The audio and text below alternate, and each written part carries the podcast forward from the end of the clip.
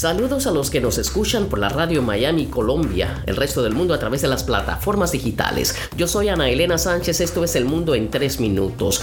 En Londres, la agencia de noticias Reuters informa que el propietario de British Airways dijo que está elaborando planes para una posible emisión de bonos de hasta 2.75 mil millones de euros. El International Consolidated Airlines Group hizo la declaración después de haber perdido 66% de su valor desde el comienzo del año, ya que los viajes aéreos mundiales se detuvieron durante la crisis del coronavirus.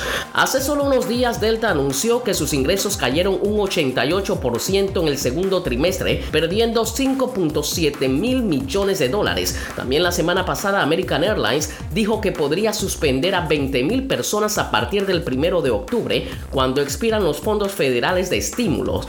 United dijo que podría eliminar 36 mil empleos en el otoño.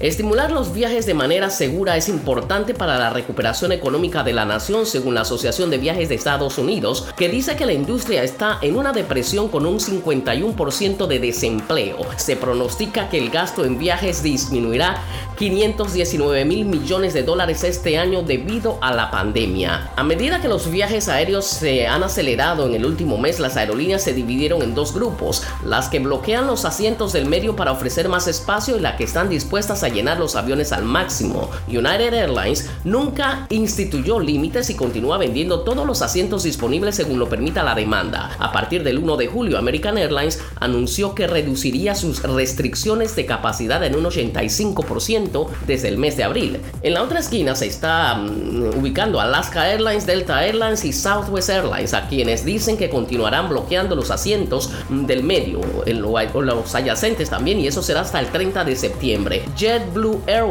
acaba de extender su prohibición de vender asientos intermedios hasta el día del trabajo. La aerolínea Copa Airlines ha vuelto a modificar las fechas de reinicio de operaciones regulares luego de que Aeronáutica Civil extendiera por cuarta ocasión la suspensión que pesa desde el 22 de marzo sobre la aviación comercial en Panamá. Aeronáutica Civil extendió hasta el 22 de agosto la suspensión de volar mientras que Copa Airlines informó que la nueva fecha de reinicio de operaciones sería el 4 de septiembre. Con este nuevo aplazamiento, la flota de 102 aviones sumará 6 meses en tierra, la que incrementa o lo que incrementa aún más las estimaciones que hiciera en abril pasado la línea aérea, que en ese momento calculó que sus ingresos caerían 2 mil millones de dólares, producto de la pandemia respiratoria del coronavirus, obviamente. La Asociación Internacional de Transporte Aéreo, LATA, estima que en el primer semestre del año el sector aéreo panameño ha dejado de percibir 820 millones de dólares y aunque le ha sugerido